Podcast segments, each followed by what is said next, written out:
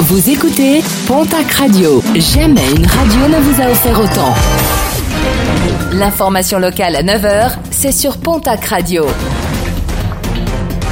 Bonjour Jean-Marc Courage Sénac. Très belle matinée. L'info a été donnée hier par nos confrères du journal du Gers. Une intoxication au monoxyde de carbone a été déplorée en fin de semaine dernière à Casobon. Une famille de deux parents et quatre enfants touchés. Six personnes placées sous oxygène par les secours. Un garçon de 9 ans a été hospitalisé en urgence absolue. Il va mieux désormais. Le monoxyde de carbone est un gaz inodore qui, chaque année, fait plusieurs victimes en France.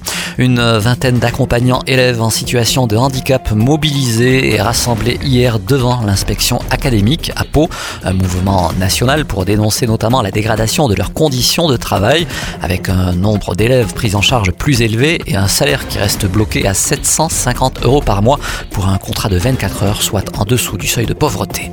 D'un côté, avoir sa propre ressource en gaz, de l'autre, préserver l'environnement.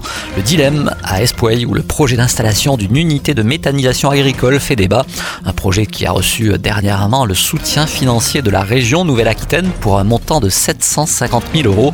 Une unité qui éviterait l'émission de 2235 tonnes équivalent CO2 dans l'atmosphère chaque année, mais qui mobilise les riverains. Une pétition en ligne a déjà recueilli plus de 400 signatures. Si vous souhaitez faire ou refaire votre passeport, il faut s'y prendre maintenant. Les délais s'allongent et Pau est l'une des villes en France où l'attente est la plus longue. Trois mois et demi en moyenne pour obtenir un rendez-vous et huit semaines supplémentaires pour la fabrication du passeport. Un petit conseil, les délais d'attente sont moins longs dans des communes plus petites qui sont moins sollicitées.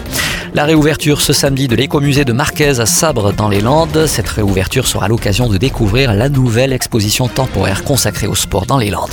Et puis n'oubliez pas la tenue du salon TAF aujourd'hui à Hoche jusqu'à 17h. L'emploi sera au cœur de cette manifestation au menu formation, orientation, ateliers spécifiques, mais aussi 550 offres d'emploi qui seront également proposées. Rendez-vous du côté de la salle du Mouzon.